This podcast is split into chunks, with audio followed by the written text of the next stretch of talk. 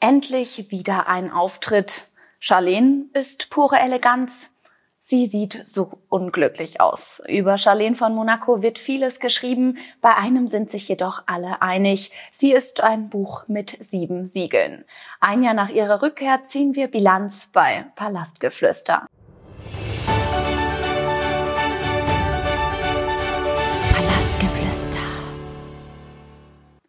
Wie wirkt die Ehefrau von Fürst Albert? Was hat sich seit ihrem Comeback verändert und wie steht es eigentlich um ihre Ehe? Das wollen wir heute besprechen bei Palastgeflüster. Mein Kollege Tom hat heute leider keine Zeit. Ich darf ihn vertreten. Ich bin Katrin und neben mir sitzt wie immer unsere wunderbare Royal-Expertin Larissa Jäger. Schön, dass du da bist. Hi Katrin. Ja, ein Jahr ist es her, seitdem Charlene wieder ins Fürstentum nach Monaco zurückgekehrt ist. Bevor wir jetzt in die Gegenwart schauen, lass uns mal einen Rückblick machen, was ist eigentlich seitdem passiert.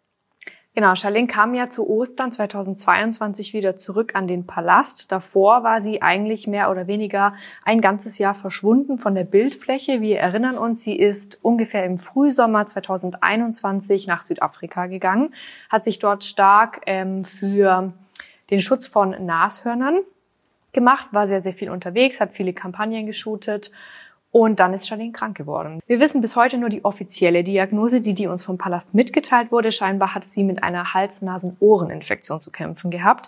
Diese HNO-Infektion hat verhindert, dass Charlene nach Hause reisen kann. Warum? Beim Fliegen kommt Druck auf die Ohren. Wir kennen das alle, wenn wir den ausgleichen müssen. Und das war für Charlene nicht möglich. Deshalb war sie da mehr oder weniger gefangen, monatelang. Albert und die Zwillinge Jacques und Gabriele haben sie besucht, ich glaube zweimal. Und im November 2021 kam Charlene dann endlich zurück. Das hat der Palast groß verkündet. Wir erinnern uns an die Bilder. Charlene hat eine Maske getragen. Äh, Jacques und Gabriella haben die Arme um sie geschlungen und alles wirkte wie ein Happy End, das wir uns alle sehr lange gewünscht haben.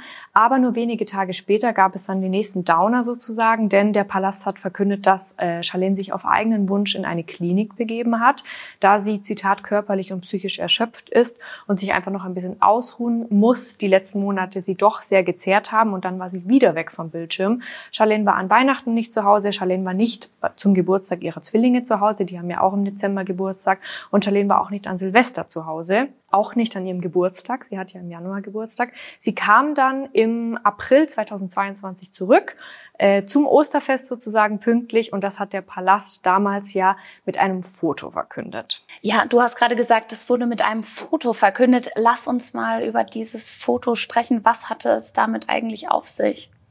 Es ist ein Foto, auf das die Welt ganz lange gewartet hat. Und als es dann da war, wirkte es alles so ein bisschen zu fotogen, zugestellt, nicht authentisch. Wir haben irgendwie keine Gefühle transportiert gesehen in dieser Aufnahme. Ähm, man hat äh, Albert gezeigt mit Charlene zusammen, die beiden Kinder. Sie saßen, glaube ich, auf einer Decke. Dieses Bild wurde in einem Garten aufgenommen und da fehlte so ein bisschen die Herzlichkeit und das hat man Challenge ja schon sehr, sehr lange vorgeworfen und praktisch mit der Rückkehr hat sich das, glaube ich, nicht gebessert. Ja, die Rückkehr jährt sich 2023 jetzt zum ersten Mal. Was hat sich seitdem getan?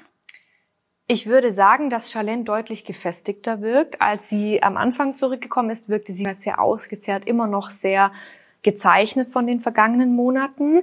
Wir haben gesehen, dass sie Schritt für Schritt wieder zurück in ihre royale Rolle gekehrt ist. Wir sehen sie immer noch seltener. Und es ist so ein bisschen, zumindest ist das mein Gefühl, tagesformabhängig bei Charlene. Es gibt Tage, da strahlt sie, da wirkt sie total glücklich.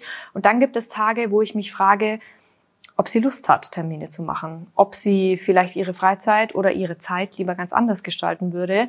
Und ich glaube, dass es schon auch sehr stark davon abhängt, a, welchen Termin Charlene macht, also wo sie hingeht, ob sie zum Beispiel in ein Krankenhaus geht oder ob sie für ihre Stiftung zum Beispiel Termine wahrnimmt und mit wem sie diese Termine wahrnimmt.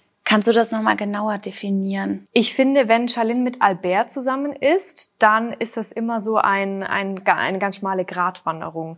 Manchmal wirken sie wie zwei Schauspieler, die man zusammenstellt. Sie klammert sich manchmal an seinen Arm, aber diese körperliche Nähe ist etwas, das, wie gesagt, nicht authentisch, nicht echt, nicht gefühlvoll wirkt. Dann gibt es aber wiederum Auftritte, da halten sie Händchen und alles sieht wunderbar aus. Also Charlene ist für mich, war für mich und ist und wird, glaube ich, auch immer bleiben, die Fürstin mit dem Pokerface. Auch ein Jahr nach ihrer Rückkehr ist das der Fall Wenn Charlene alleine Termine macht, wirkt sie, finde ich, sehr tough. Vor allem, ich habe es gerade angesprochen, im Rahmen ihrer Stiftung. Da setzt sie sich sehr stark dafür ein und da steht sie vor allem dahinter. Also ich glaube, wenn bei Charlene wirklich selbst ein Interesse da ist an den Terminen, die sie eben gerade wahrnimmt, dann kann man schon damit rechnen, dass Charlene gute Laune hat und dass Charlene auch Lust hat, sich damit auseinanderzusetzen. Und es gibt sozusagen eine Garantie für gute Laune bei Charlene und das sind ihre Kinder, die Zwillinge Jacques und Gabriella. Wenn sie mit den beiden unterwegs ist, dann kann man zu 100 Prozent davon ausgehen, dass Charlene glücklich ist, dass es ihr gut geht und dass es ihr Spaß macht, gemeinsam mit ihren Kindern aufzutreten. Ja, du hast jetzt gerade gesagt, dass äh, man ihr ansieht, ob sie einen Termin gerne wahrnimmt oder ob sie ihn nicht gerne wahrnimmt. Aber viele vermissen Charlene ja generell auf Terminen. Stimmt es, dass sie allgemein weniger Termine wahrnimmt? Und wenn ja, woran liegt das eigentlich? Was macht sie eigentlich in der Zeit? Verglichen mit dem Terminkalender von Charlene vor dieser Erkrankung 2021 würde ich sagen, ja, sie macht weniger Termine.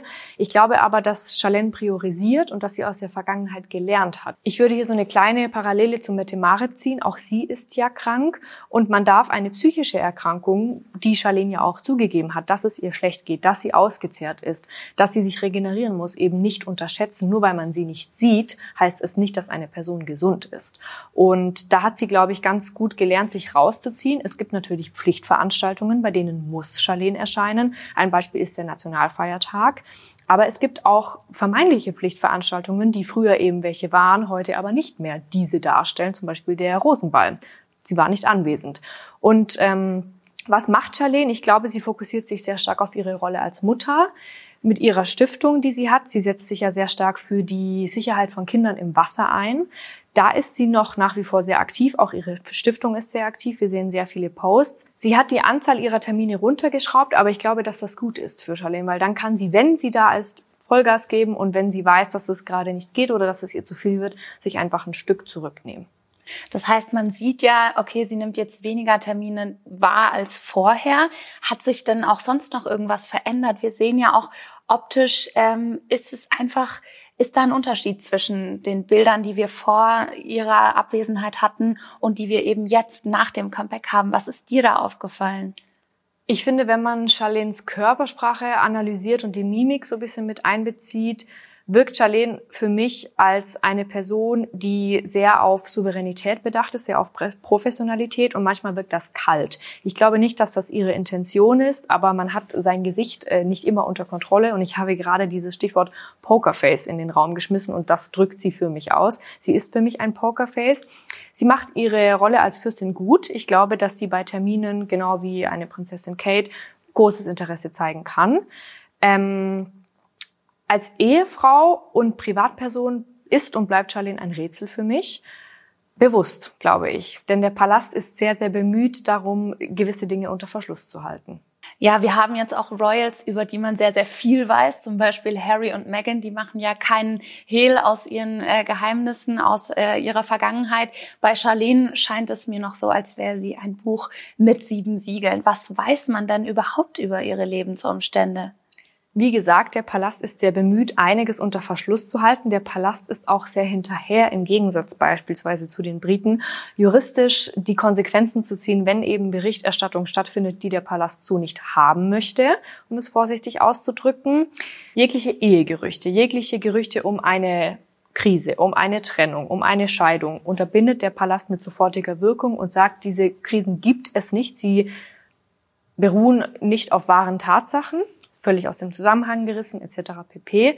Es gibt eine Sache, die bisher tatsächlich noch nicht kommentiert wurde, worüber ich ein bisschen überrascht bin, und zwar die Nachfolge von Albert. Es heißt nämlich, dass Albert schon letztes Jahr, resultierend aus Charlens längerer Abwesenheit, beschlossen hat, dass er seine Nachfolge ein bisschen umgestalten möchte. Wir erinnern uns, Albert hat einen Schicksalsschlag in seinem Leben verkraften müssen. Seine Mama ist sehr, sehr früh gestorben. Renier ist ja 2005 erst verstorben, der hat also ein, ein hohes Alter erreicht, Grace Kelly eben nicht.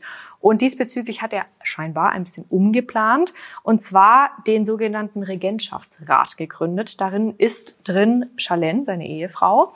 Jacques ist nicht drin, weil Jacques ist noch nicht volljährig und das ist auch der Punkt. Er möchte seine Nachfolge abgesichert haben für den Fall, dass Albert verstirbt, bevor Jacques die Volljährigkeit erreicht. Also Charlene und sieben weitere Personen. Ein großes Fragezeichen, weil Charlene könnte eigentlich auch alleine weiter verfügen sozusagen. Aber es heißt eben, dass ihn die Tatsache, dass er eben gesehen hat, auch Charlene ist nicht unverletzlich, auch sie ist nicht garantiert immer gesund, dass ihn das so ein bisschen zum Umdenken bewegt hat. Und das deutet für mich eben schon darauf hin, dass er seine Fühler auch so ein bisschen woanders hin ausstreckt, dass er das einfach in trockenen Tüchern wissen möchte. Und ja, das war für mich sehr überraschend, aber bisher ähm, haben wir dazu leider vom Palast noch keinen Kommentar gehört. Ja, wir haben jetzt viel über die Vergangenheit gesprochen, wir haben über die Gegenwart gesprochen. Lass uns mal noch einen Blick in die Zukunft werfen. Du hast gerade die Nachfolge angeschnitten. Das ist natürlich was, ähm, was vielleicht hoffentlich auf lange Sicht ein Thema sein wird. Was erwartet uns jetzt die nächsten Monate und Jahre um die monegassische Fürstenfamilie? Ich glaube, um es ganz deutlich oder direkt zu sagen, Charlene wird nicht mehr der Sonnenschein der Grimaldis werden. Sie ist eine reservierte Persönlichkeit. Sie kommt oft kalt rüber. Wie gesagt, glaube ich nicht, dass das ihre Intention ist, aber das ist das, was man wahrnimmt. Ähm, in Bezug auf die Ehe von Charlene und Albert, ich glaube nicht, dass sie sich scheiden lassen werden. Ich glaube aber schon, dass diese eheliche Verbindung jetzt derzeit mehr eine Zweckgemeinschaft ist als Liebe.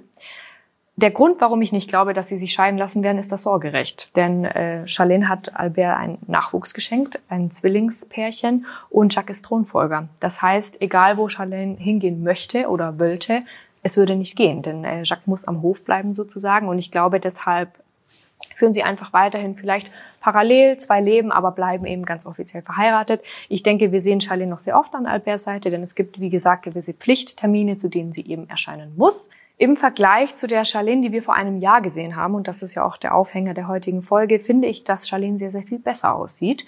Sehr viel selbstbewusster. Als sie zurückkam, hatte sie sehr viel an Gewicht verloren. Das hat Albert auch genauso gesagt. Und sie hat es geschafft, in einem Jahr wortwörtlich wieder zu alter Form zurückzukehren. Sie sieht gesund aus, ihr, ihr Tar ist ganz anders, sie steht auch ganz anders da. Damals war Charlene sehr, sehr, sie hat sich sehr klein gemacht, wirkte sehr verunsichert und heute steht sie wortwörtlich mit beiden Beinen im Leben. Und das ist natürlich sehr schön zu sehen. Ob wir in Zukunft nochmal ähm, die großen romantischen Gefühle zwischen Charlene und Albert, das Knistern nochmal irgendwann sehen, das wage ich zu bezweifeln. Aber die beiden sind ja immer für eine Überraschung gut. Ja, es bleibt definitiv spannend bei den Grimaldis im monegassischen Fürstenhaus. Wir hoffen, dass wir einige Fragen klären konnten, auch wenn Charlene von Monaco weiterhin wohl noch ein großes Geheimnis bleiben wird. Wir bleiben auf jeden Fall dran. Wir danken euch, dass ihr dabei wart und wir freuen uns auf das nächste Mal bei Palastgeflüster.